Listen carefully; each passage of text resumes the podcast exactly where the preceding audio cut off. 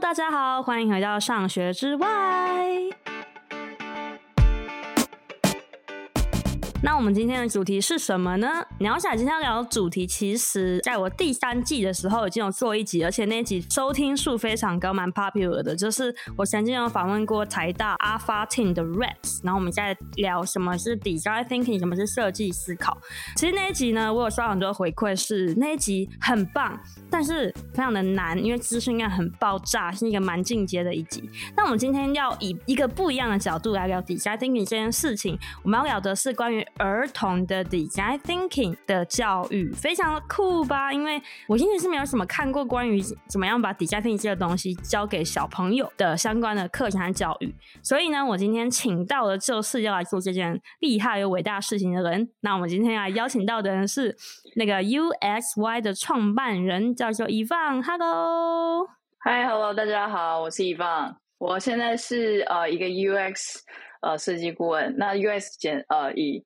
中文来说，它叫使用者经验设计。嗯，然后我同时也是呃设计教育品牌 USY 的创办人，然后我也是一对双胞胎的妈妈。耶，yeah, 我们都是妈妈。对，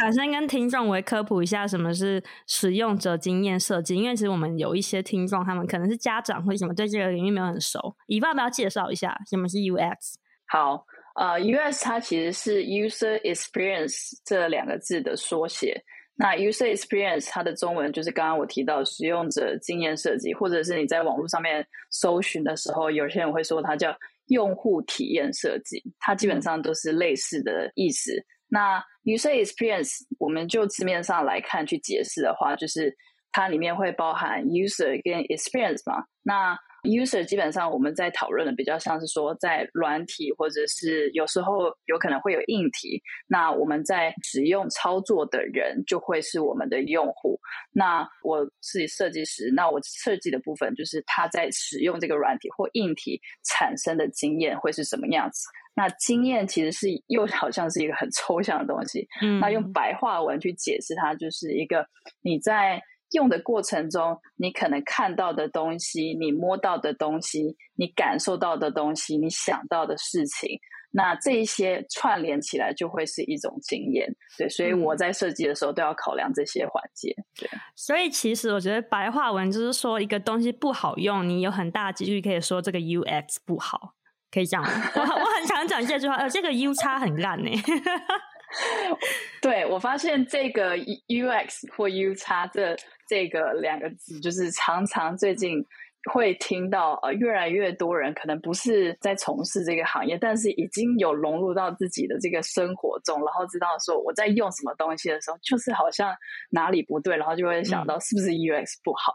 嗯，没错。哎，以方，我不知道你知不知道，就是其实我以前是 US 的 researcher，短短的当过半年，然后我自己受的训练是，因为我我念职工系，可是我是念 HCI 的研究，然后它其实就是一个学术版本的 UX。对，我其实蛮多朋友，算是在台湾吧，我觉得。蛮多都会透过就是去国外念 HCI 的研究所，然后接下来再转到 UX，因为 HCI 它是全名叫 Human Computer Interaction 嘛.所以其实 UX 它是一个呃，你可以想象它是一个大伞，然后它的下面有超多的呃学科领域重叠着。里面包括了，就是其实像 interaction 互动的部分，呃，互动就是你刚刚的人机互动，就是用户跟电脑的这个互动部分。那还包括了心理学，还包括了资讯架构，然后还包括了可能像是比较 visual 视觉的部分，就是大家熟悉的这个所谓的设计，就是我们在设计这个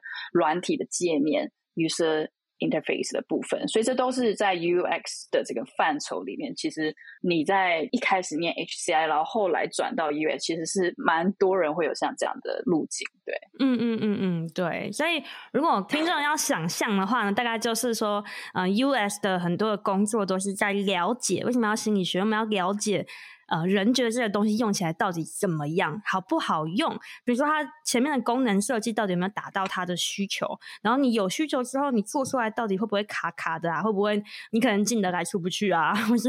或是你放你放的位置我只是找不到啊？像这些经验，其实我觉得这是一个很日常的东西，就是你所有你现在手边随便抓一个，就像是杯子。你可能都有 US 的成分。呃，其实，在做工业设计这个领域里面，其实也有很多所谓的那个 user experience 可以去考量嘛。那你可以想象，如果是不同的人去用不同杯子的时候，它其实会有不同的需求。那很简单的例子就是，像我之前有探讨过，就是一个案例是，呃，当老年人今天他可能手他的肢体变得比较没有力气的时候，他要去拿他的餐具比较重的杯子，对他们来说就会很难拿。那进一步你再去想象，如果是渐冻人的时候。他们在比较轻度的时候，他们还可以动的时候，他们在用那些可能是餐具、杯子要拿起来的时候，要用怎么去设计那个握把，他怎么去喝，嗯、然后这些的等等，都是可以去用你所谓的 user experience 去考虑。还有对还有像宝宝啊，一开始的杯子，就他们 user 的需求，不同的 user 也存在不同的需求。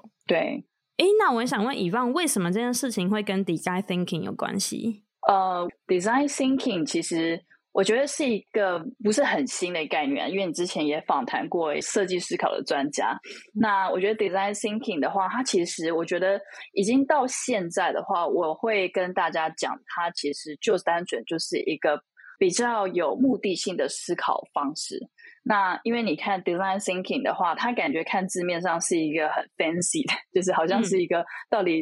嗯、呃是不是科技人才可以去用的东西。但我会说，这个其实是每个人在生活里面，甚至是不只是大人小朋友也可以去应用在他们自己的生活里面的一个思考方式。所以我觉得 design thinking 就是一种，就是你比较用有目的目标的方式去针对某一群人。然后去思考他们今天遇到的问题，然后接下来再思考怎么去提出解决办法来帮他解决，这样子。嗯嗯嗯嗯嗯。哎、欸，我觉得那个大家也可以回去听那个第三季第二集。那你知道说，其实 design thinking 它是有一些步骤的，它其实是一个思考的一个流程。我觉得有点像刚刚说的，就是说，因为人不一样，那需求就不同，所以它其实它其实如果我们快速的 review 一下，它可能就是会先先从了解一个需求开始。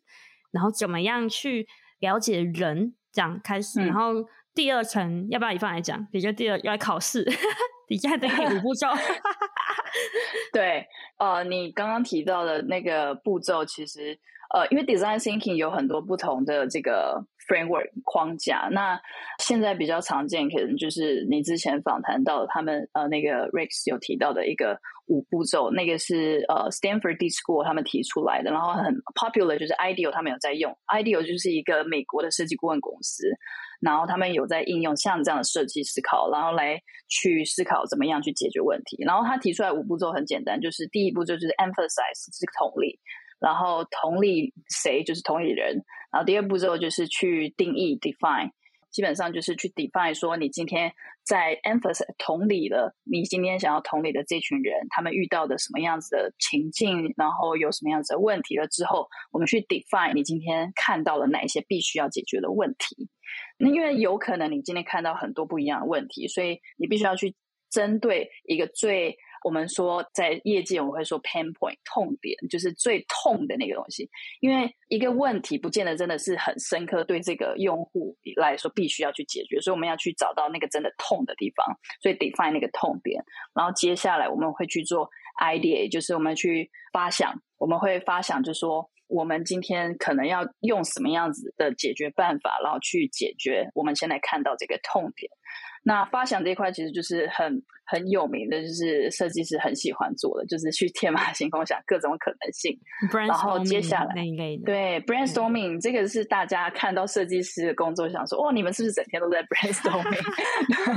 然后就一天到晚 sketch 画画啊这样子，其实那是一部分工作的一部分，对，那也是好玩的部分。那接下来我们其实 idea 其实天马行空的想法了之后呢，我们就会去做这个 prototype。那 prototype 它中文是原型，是一个你的解决方案的一个可以去去玩它，然后可以去拿出来给别人去用它的一个，算是一个具体的 model 一个模型这样子。我们在业界里面，我们甚至还会说，就是它会是一个 MVP。呃，一个最小可行性去测试的一个解决方案。然后我们有了这个东西之后，我们会把它拿出来再去做第五步骤，是做测试 test，然后去给我们今天就是在第一个步骤同理的那一群人去玩玩看，说，哎，我们如果有这样子的解决方案，有没有解决到他们的问题？这样，所以这个是一个五个标准，然后很常见的一个步骤。然后它这个 design thinking，其实很多人会想说，我是不是照这个步骤这样一步一步一步线性的去走？其实很多时候不是，哎，其实很多时候是一个、嗯、有可能它会是里面会跳来跳去的，比如说在一开始的时候做同理的时候。呃，有时候设计师会发现，我就听到了一些问题，然后你其实你在跟他聊的过程中，你可能也可以用一些手边的纸跟笔，就开始去问他说，可不可以分享说你现在遇到什么样子的问题，然后你就可以跟他讨论说一些可能的解决方案，那些都有可能就是 prototype，对，所以这些我觉得是一个。我们在讨论 design thinking，它会是设计师可以去利用的一个，你可以想象工具箱，我们就是脑袋里面有这些工具，然后我们去考思考怎么样去找到问题，然后去提出解决方案，这样。嗯嗯嗯嗯嗯，没错，哇，谢谢谢谢以放帮我们 复习这个架构。哎，那我想问以放，就是你是顾问，可你也是老师，是不是？我其实是原本主要本业是比较偏软体的产品，然后做产品设计师。那过往比较多在很多的这个新创啊，跟一些可能是有在做软体的企业在里面工作。那后来呢，其实就是有了小朋友之后，变成比较偏向是一个独立顾问。然后，呃，也同时因为自己很喜欢教育这一块，就是很喜欢把自己知道的去分享出去，然后自己就开了 USY 这个教育品牌。现在是比较主要是教成人，帮助他们去呃了解 UX，然后甚至有机会踏入这种科技业 UX 的职业这样子。哦，所以就是说你呃后来比较以有点像是顾问或是接案形式，可是你同时也做了一个 US 的教育品牌，然后主要是在比较是职涯嘛，US 职涯面向的一些训练嘛。嗯，就是我们是在做实战营 Bootcamp。其实，在台湾好像比较多所谓的就是 Bootcamp，就是比较偏 coding 的部分。那在设计的部分，嗯、国外我比较多听到的像是 General Assembly 跟 Springboard，他们其实都是蛮大，就是帮助人想要可能是转职，就是他们今天不是可从事这个科技业相关的职业，然后他们想要转职的时候学 UX，其实是在我相信在美国是一个蛮大众，就是很多想要踏入科技的人可能也会选择一个职业。嗯，那我发现在之前因为 COVID 的关系，所以很多人也是开始去思考像这样的职业选择。蛮有趣的是，因为我自己。也是一开始没有想说我要来开这样的教育课，然后我单纯就是觉得我有写部落格，然后有很多读者来问我说有没有机会去可能分享我自己知道的东西，然后帮助他们去学习。后来其实我就呃慢慢自己就是去写了文章之后，然后就想说那我来试试看把我自己知道的编写的成教材分享出来。就很有趣，来的学生大部分九十趴以上都是女生，然后都是处在一个想要当妈妈或者是呃结婚有一个家庭，然后他们在思考接下来他们的下一个职业可不可以有像比较弹性，然后是也有成长空间的一个职业选项。对，那不就是我们吗？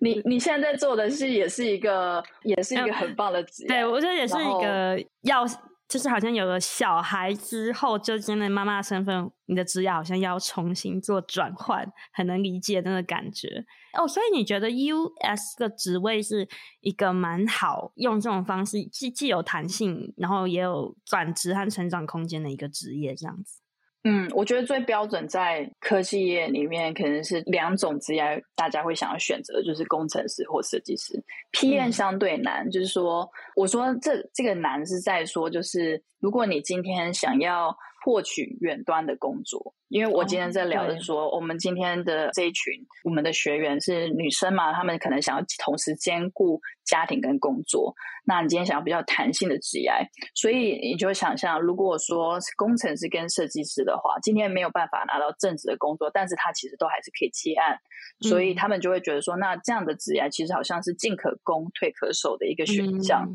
所以他们就会想说，那来试试看，下班之后来学习，然后看可不可以有机会，真的是之后。转到这个职业上面，这样。嗯嗯嗯，好，那这边帮观众再总结一下，就是 US 这个职位呢，因为比方我觉得大家想要科技，或是像我以前念大学的时候，就会觉得反正就是工程师。但是其实工程师是有点像讲工人，会不会有点没礼貌？工人或是技术人员要把这些东西盖出来，它背后可能有很深的理论，你要把它做出来。可是这个东西在面对使用者，使用者到底觉得好不好用，用不用得到，还有你在选功能的时候选的对不对？那这里 U S 的角色就非常重要，所以也是一个我觉得在科技领域里面一个非常重要的一个职位角色。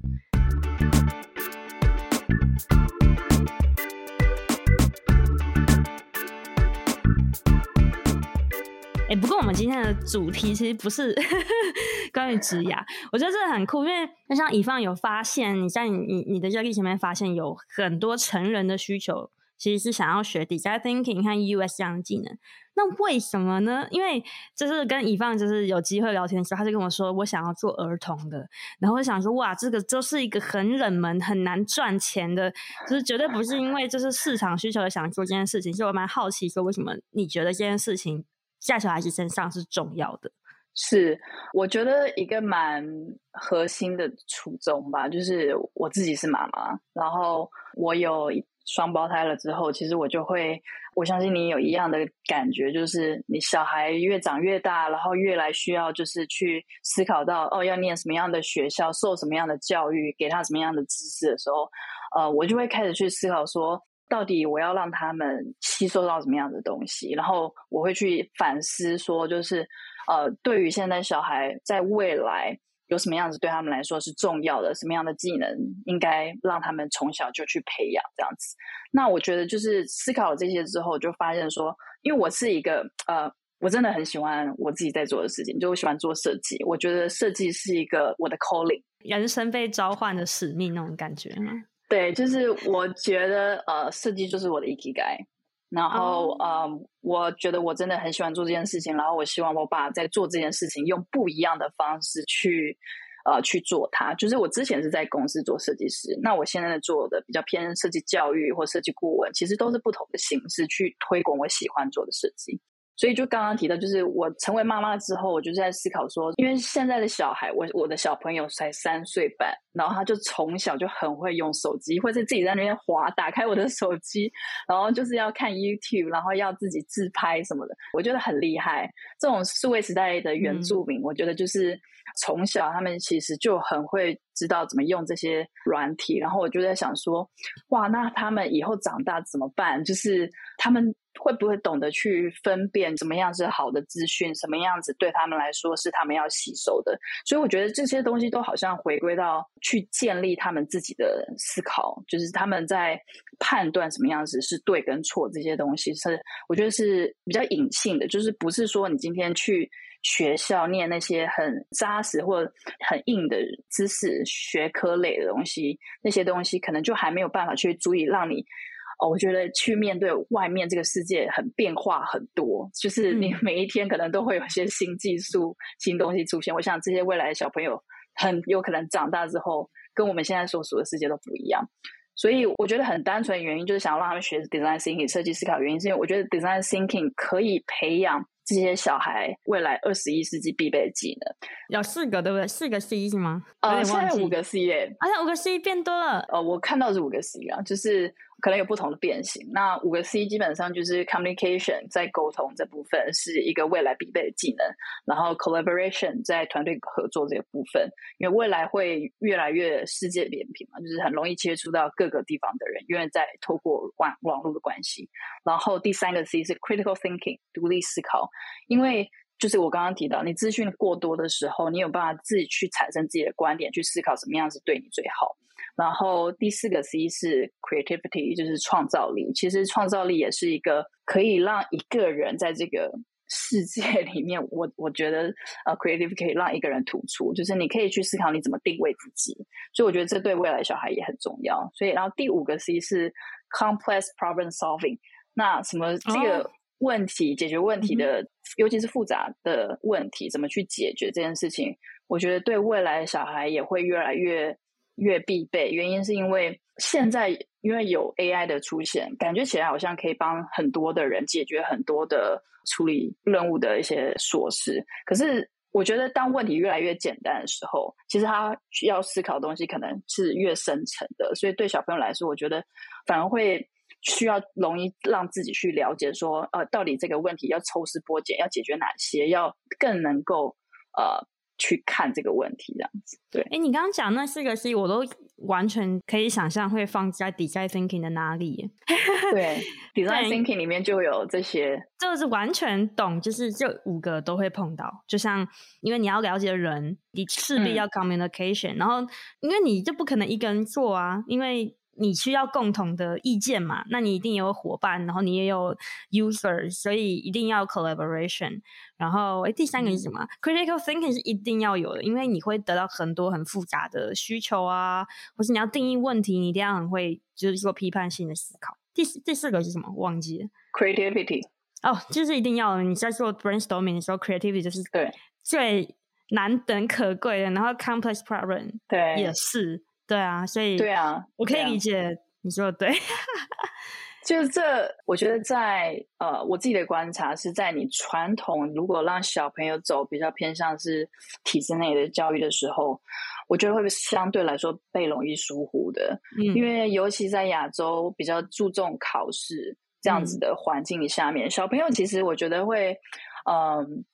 譬如说你可能。比较不会说你已经有机会跟别人合作，一起去做什么东西，比较多是你专注在自己的学习上面，自己的考试有没有得分，所以你就相对难去训练到所谓的 collaboration 这块。然后在自己建立这个 critical thinking 的部分的话，如果说每一个考试都有标准答案的时候，你基本上不太会去思考有没有 out of box，就是在这个你学到东西之外的可能性，就是你不会去思考这些。那我觉得。这个部分在现在的教育里面，其实对现在的小朋友就会让他没有办法去培养这些五 C，所以，所以这是为什么？我觉得，其实我也在思考，如果说像我自己的小孩，我可以怎么去让他有这样的环境学习这些东西？对，嗯嗯嗯嗯。所以你在为你的小孩铺路喽？先从你父亲。我，我其实呃，对，在做就是想要想要把这个 design thinking 或者是这个。所谓这就是这个思考逻辑，然后去呃推广推广给小朋友。原因另外一方面也是会觉得说，我相信这个世界上面有很多可能像我一样的妈妈，然后他们不只是自己想要在自己的这个职业上成长，他们也想要让自己的小孩去学习他自己相信的、他喜欢的的这个技能。所以我教呃成人课那边，其实我就有遇到一些学员，他们也是妈妈。然后他们呃也会觉得说，他们自己未来的小孩，他也蛮想要让他去尝试。所以我其实是想要创造一种就是 ecosystem，就是说呃我们在成人课上完课结业的女生，他们是可以可能对自己，假如想要往比较偏小孩教育这个发展的话，他们想要分享这个设计思考的热情的时候，他们可以来到我们的这个。小孩课这边来当老师，然后去去教小朋友，跟小朋友互动这样子。对，嗯嗯嗯。而其实我很有同感，因为其实我因为我们其实工作背景有点类似，所以我其实对就比如说小朋友教育这块，我底下 thinking 也是直接放入必学，或是必培养。对，因为我觉得底下 thinking 它虽然我们刚刚在讲 UX，好像是科技角度的这件事情，可我觉得底下 thinking 它是是一个很开放性的一种。嗯，我觉得它是一种了解人的需求，然后找出问题，然后知道怎么样做出一个改变，或者怎么样找出解方，而且是一个循环性的解方。它不是说哦，我很聪明，我找到正确答案这样走。它是知道这个多样性之后，然后透过创意把很多需求，我觉得需求的时候是很复杂，甚至可能看起来有一点。对冲就是不一定，但其实就是在创意之下，我们商号可以找出一些方法，然后怎么样透过一些，比如说验证那个方法好不好啊，它也是一个技术。然后我觉得就是想要去创造一个真的可以为人类的问题，然后可以用创意，然后知道怎么样解决的一个人才的培育。所以我自己其实是啊，可能我就在世界吧，就是希望我的小孩也有 这样的。一个能力会不会把太大的负担放在他身上？不会啊，我觉得现在越来越去提倡让小朋友是一个独立个体，然后让他们去选择他们自己喜欢的东西去学习。现在不是呃已经提倡自学了嘛，在呃一零八课纲里面，那我会觉得说这是一个很好的开端。然后我相信未来会有越来越多的小孩，然后。呃，有机会去就是接触到像所谓这样 design thinking 的这个学习机会，嗯，那我觉得这是好的，因为未来这个世界真的是需要更多像这样子的，对，对这样子的不同的小小的这个发明家嘛，或者是创新家嘛，嗯，我觉得就是很需要，对，嗯，对，所以想要让听众知道说，design thinking 它其实是一个很，我觉得很广面上，什么领域其实都会用到的一个思考的历程。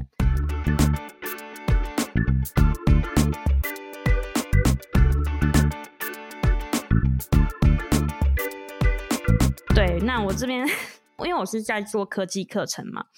然后就是科技有几个面向，嗯、那当然有就是工程，就是 programming，就最夯的城市。那我自己跟第二阶段会是关于系统怎么设计，就是设计面向。但是更上面的层次就比较是 design thinking，那个设计跟那个系统设计是有点不太一样，一个是比较是科技的设计方法，一个是关于人的需求的设计方法。而、啊、我自己是。也是希望可以让我的学生可以学到这些东西，但是我觉得就像我们刚刚最前面我和怡芳在聊的时候，大家就会听到说，UX 工作就是，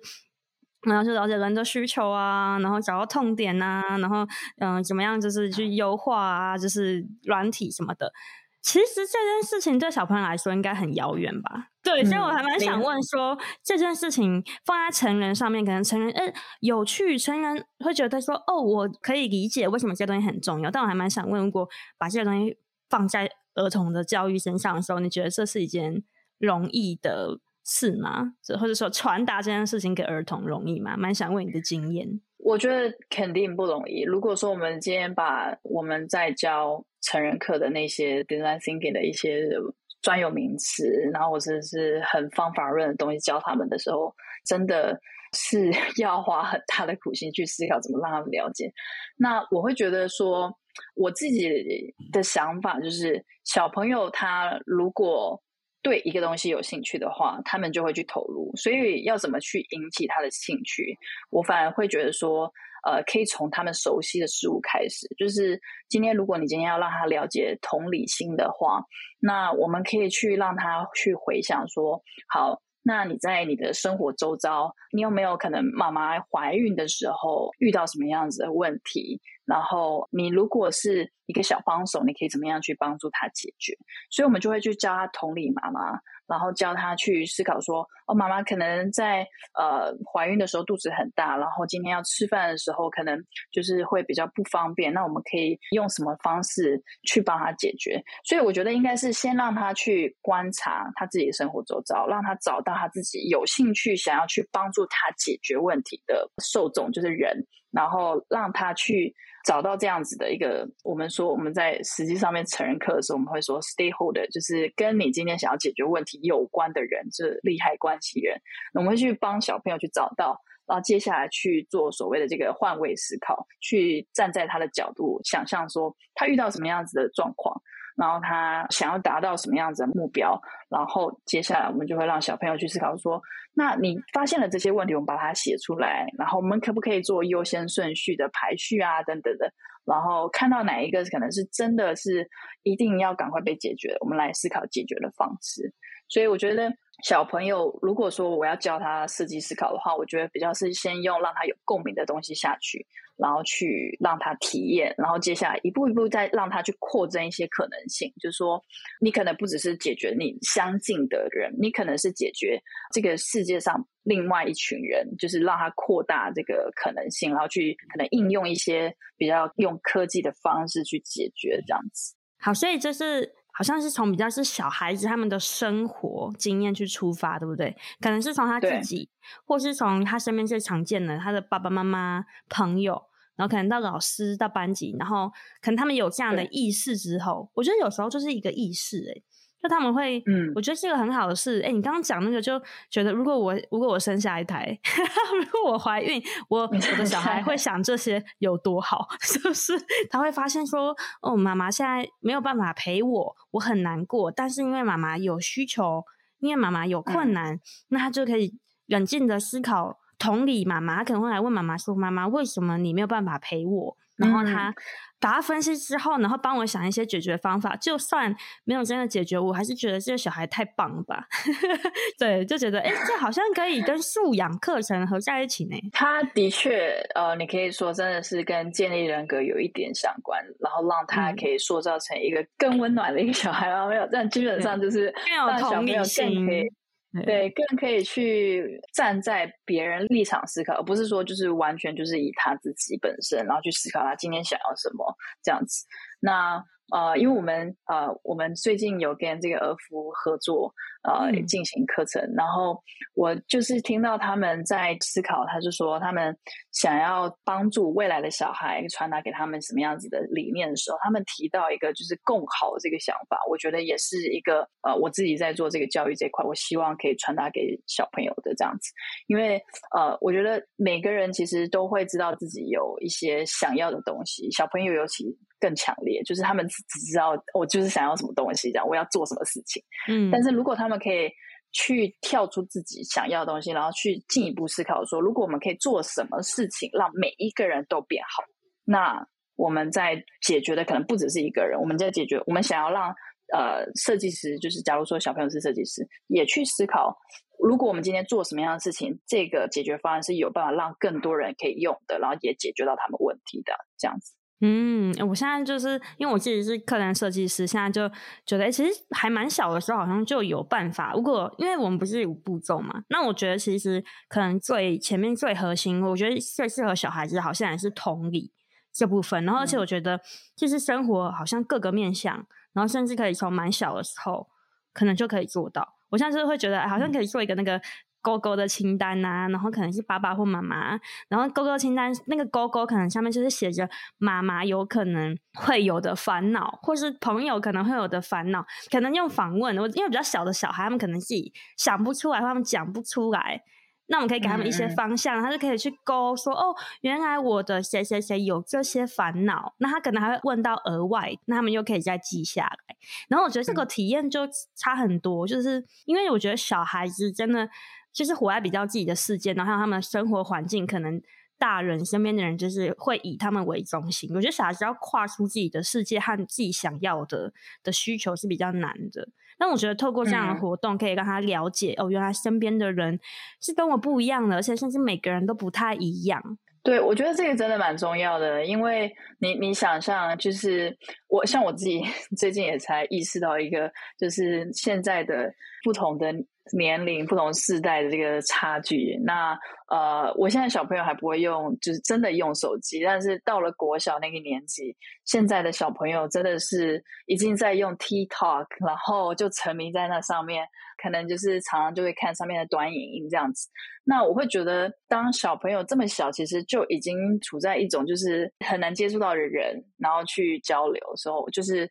我觉得你跟真实的人的那种情感连接，去共感，然后去同理的这样子的动作越来越少了。对，所以我觉得可以去，呃，应该是让他们去建立一起，就是你未来即使活在这样子的这个数位时代，你其实还是必须要必备像这样的技能，不然的话，你跟自己周遭的可能自己的爸爸妈妈家庭里面的时候，其实你会越来越有缺少那种人跟人互动的这种技能，对。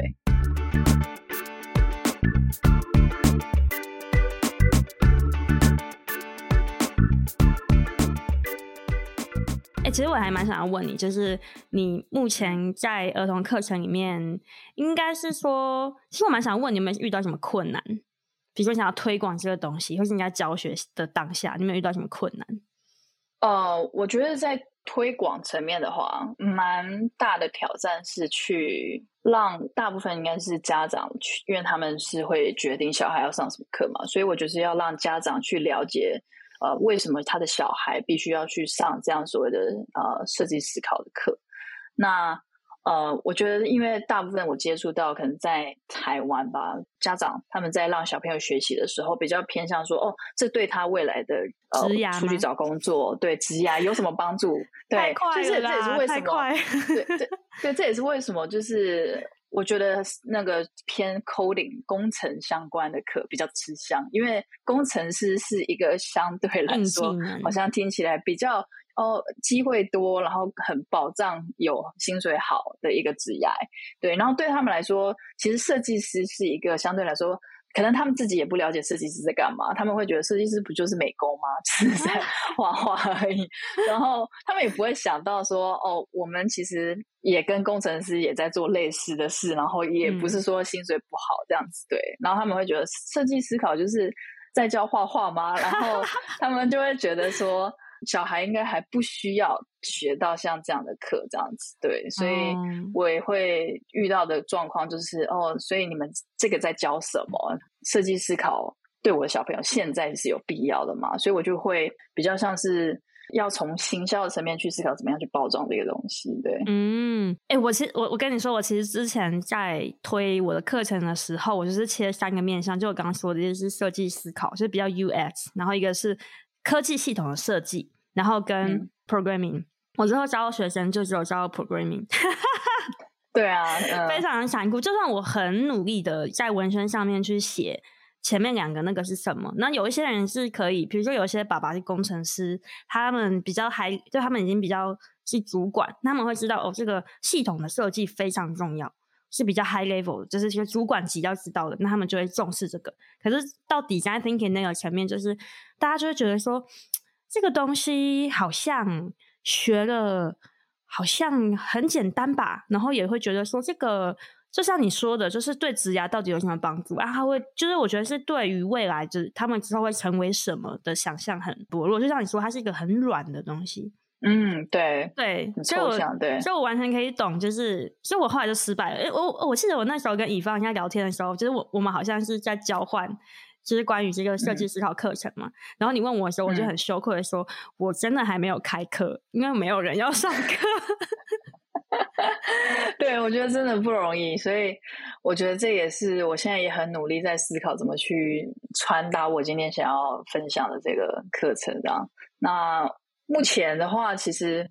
我自己觉得，就是我自己终究会找到一个对的族群，然后他们懂就是这个课这样。那我觉得我看到了，因为我在这个想要做这个课的过程中，我跟不一样的人有去聊，就是可能是他们也是爸妈，然后他们自己可能也从事可能比较偏科技产业的，那他们知道可能设计这个东西，所以我不用解释太多。所以我觉得，就是可能也是这一群人是我的 TA，然后他们对他们自己的小孩教育，嗯、他们其实也希望让他们可能是接触更多元，比较偏向不是单纯的硬技能，他们想要培育更多的软技能这个部分。那我觉得，呃，说不定对啊，我在做设计思考 小孩课的时候，行销可以更往那部分去走。对，嗯，哎，那教学面向上，你有遇到什么困难吗？教学面向上，我觉得你应该也是同样遇到的状况，就是最 难的问题就是专注力吧。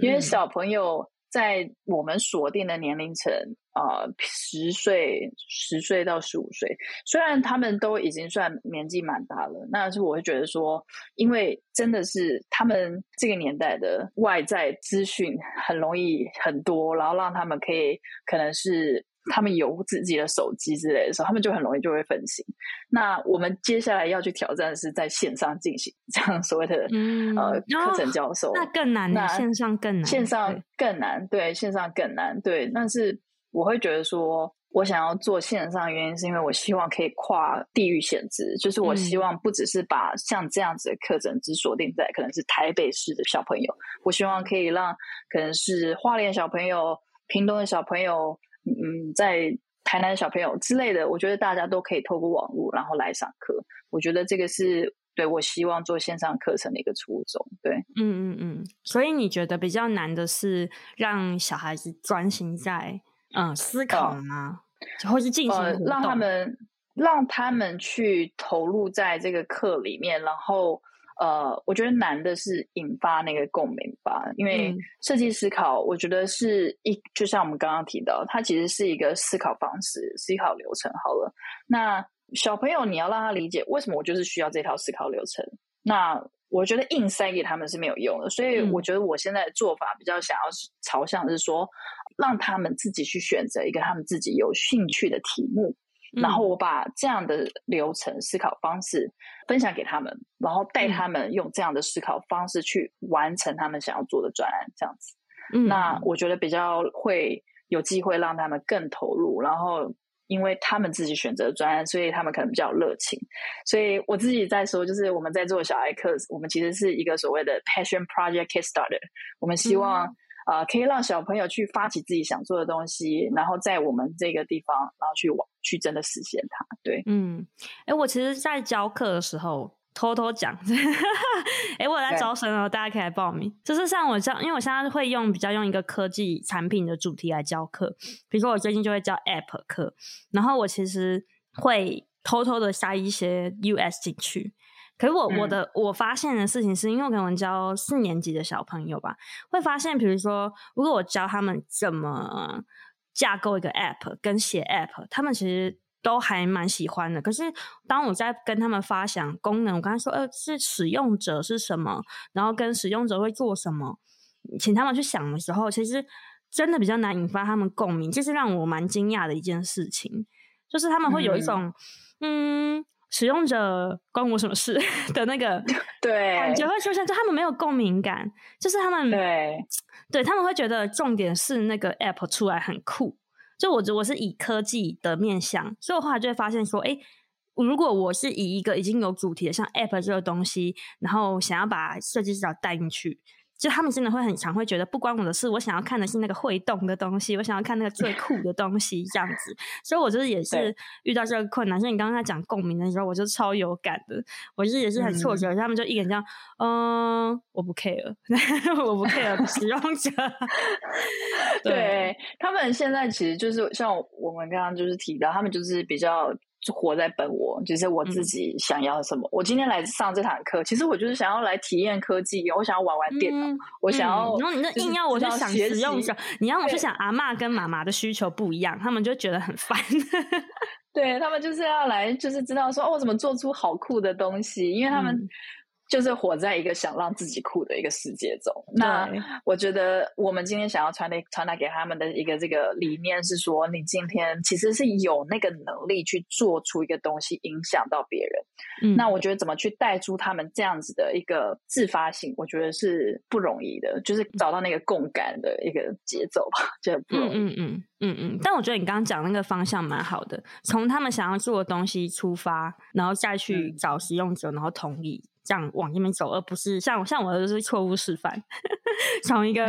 科技出发，然后想要往回拉，就蛮难的。这样子，我觉得科技也是一个一定会他们在未来都会接触到的。对，嗯、然后我一开始就是会想说，哦，我应该从他们自己。呃，有兴趣的人开始做，原因也是因为我觉得大人也是一样，就是我因为我在教成人课的时候，其实我们也会给他们题目，然后去做专案这样子，然后我就发现一个很明显的状况，就是如果不是他们自己选择的题目，他们都会相对被动，就是他们会觉得说，嗯，嗯，为什么我要做这个？然后为什么是这群我要帮这群人解决问题？这样，那他们就比较没有那个连接，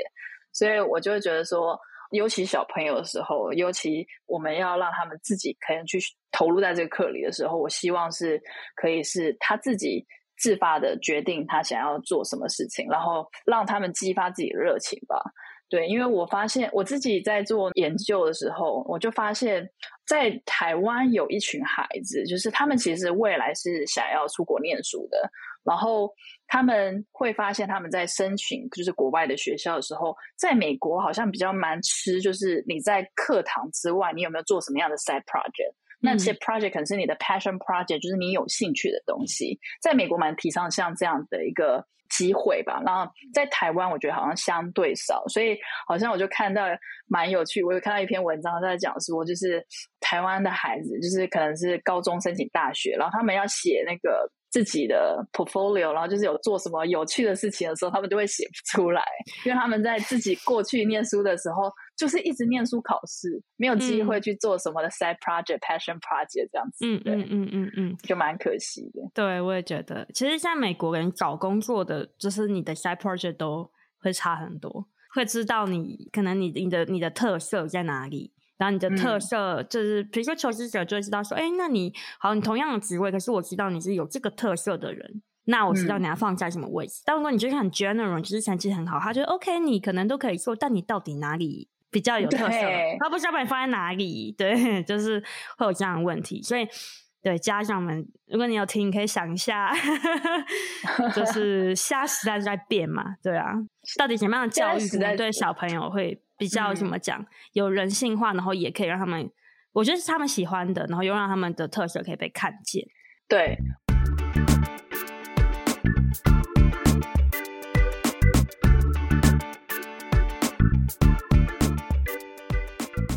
我我觉得这边，我觉得想要再附和一点，就是呃，其实在未来，就是现在的小朋友会遇到越来越遇到越多不一样的竞争者，就不是说只是在你的同才，就是可能你在台北念书，然后你你的竞争者就是台北，其实未来你可能竞争者会越来越多，那你要怎么让自己呃脱颖而出？那我觉得现在很多爸妈也会很紧张这点吧，嗯、就是假如说现在的小朋友就是之后去求职的时候，然后就是。未来你的求职者有越来越多不一样的竞争者的时候，你你要怎么让自己更不一样？我觉得这件事情是你假假如说我刚刚提到，就是你好像是想要就是在你的科技课程里面带到思考这块，我觉得那个思考就是让他们脱颖而出的最重要的关键。嗯、真的，你对啊，你可以想象每个学校科系可能教工程。这一块，然后每年都出来一堆工程师。那每一个工程师出来了之后，大家都在争取那些就是呃很很稀有，然后很很棒的工作机会。你要怎么让自己获得那个入场券？就是要让自己用不同的思考方式去脱颖而出。对，而且我还想要偷偷补充一个点，因为我是做科技教育嘛。嗯、那我最近大家不知道知不知道 ChatGPT 这个生成式 AI？那其实我们自己科技业的人呢，嗯、多少都有感觉到，搞不好工程师这个职业，写程式这件事情快要被取代了。嗯，所以我就觉得硬技能是，其实你要找到一个世代硬技能，然后硬技能是会一直换的。就是这个年可能在过去二十年的很会写程式的人很吃香，但是真的未来不一定。那如果这种比较。很硬性的比较怎么讲啊？就是可能可以被一些自动化的东西取代的，自动化的技术越来越强的时候，其实软实力、一个个人的特色和解决问题的能力，这些我觉得才会是以后更，我觉得会更发光发亮的人才，所以不能被取代人才这样子。我没有要恐吓大家，嗯、其实我最近反正我都在研究这个啊，就是有这个感慨，对，那大家就是 嗯。我我想现在应该很多学校也是，就是里面也会蛮紧张，就是在自己的教学里面怎么样去把这种所谓 AI 浪潮，然后去带进在就是他们可能自己的课程设计中，因为未来真的是变化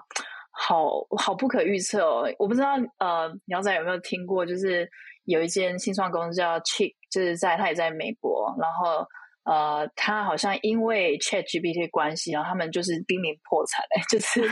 哦，因为 ChatGPT 好像呃，大家就把它应用在这个所谓的虚拟家教，所以他们那个新创公司原本就是在做所谓的这个线上家教媒合，然后就发现大部分的现在好多的家长已经发现 ChatGPT 可以做到所谓虚拟家教的这个功能的时候，他们就不需要那个服务了。嗯，对，所以我就觉得哇，真的是影响蛮多的。大家必须要转型，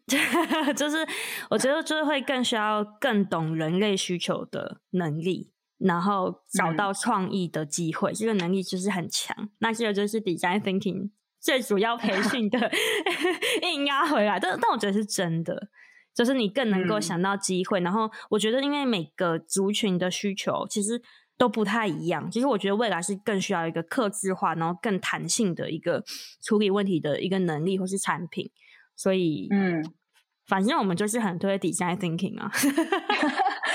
我想要再延伸，就是呃，负荷这一块，就是说为什么 design thinking 真的是可以去教小朋友？因为我觉得原因是因为在世界上面有很多不一样的人，然后呃，我们在。呃，之前教这个设计思考的课里面的时候，我就遇到一个家长，他其实就是很希望让他的小孩去理解所谓的新住民，因为他在他周遭环境有很多这个外籍义工，那他们就会觉得说，小朋友其实可能看到这些外籍义工，他们我觉得有一种刻板印象吧，他们就是来来帮忙，然后来家里做事这样子，然后他们不太会去共感，就是同理说哦，为什么他们会来这边，然后他们到底是处在一个什么样的状况？那我觉得，如果让他们有设计思考的学习的时候，我觉得会让他们更有包容心。就是其实未来会有很多这种不一样的人，可能是有些人是有身障啊，或者是有一些人可能有特殊性需求。那我觉得小朋友如果可以知道所谓怎么同理，怎么样去换位思考。我觉得可以让他们在这个社会里面可以成为一个更好的人吧。嗯，对，也让世界更好，让整个社会更好。对，让世界更好，这一件事很重要。对，真的好。哎，那我觉得比较以就是一个培养孩子，或是培养一个。全人的教育的角度跟大家说，为什么我们很希望可以做 Design Thinking 的教育。然后我也很推荐，如果你今天听到这一集，你第一次听到 Design Thinking，你可以回去听第三季第二集，因为其实我觉得 Design Thinking 是一个竞争力很强的一个技能。虽然我们刚刚讲的好像很软啊，好像跟 Programming 跟写程式好像，可是其实在国外，其实大家都知道这个技能是很。有竞争力的，那它里面有很多的细节，就是在五步中之中，它无论是思考能力，或是发想能力，然后还有验证能力，就是还有很多的细节的技巧，然后我都很推荐大家想更进一步，可以去听第三季的第二集，真的是知识量炸掉的一集，给大家可以去了解。那最后就是想问 Yvonne 说，有这么好的儿童的教育课程，你有没有什么样的规划啊，或是你有没有什么大家可能可以呃接触到你的教育的机会，想跟大家分享吗？？OK，啊、我们现在小朋友那边的课程啊，目前还在筹备中，所以我们比较像是我们现在都在做一些体验课程的试 run 这样子。那呃，如果说大家未来想要有兴趣，然后想要可能带你的小朋友来试试看。可以找我们，我们在 IG 上面有叫 USY 点 Design 资讯栏，资讯栏，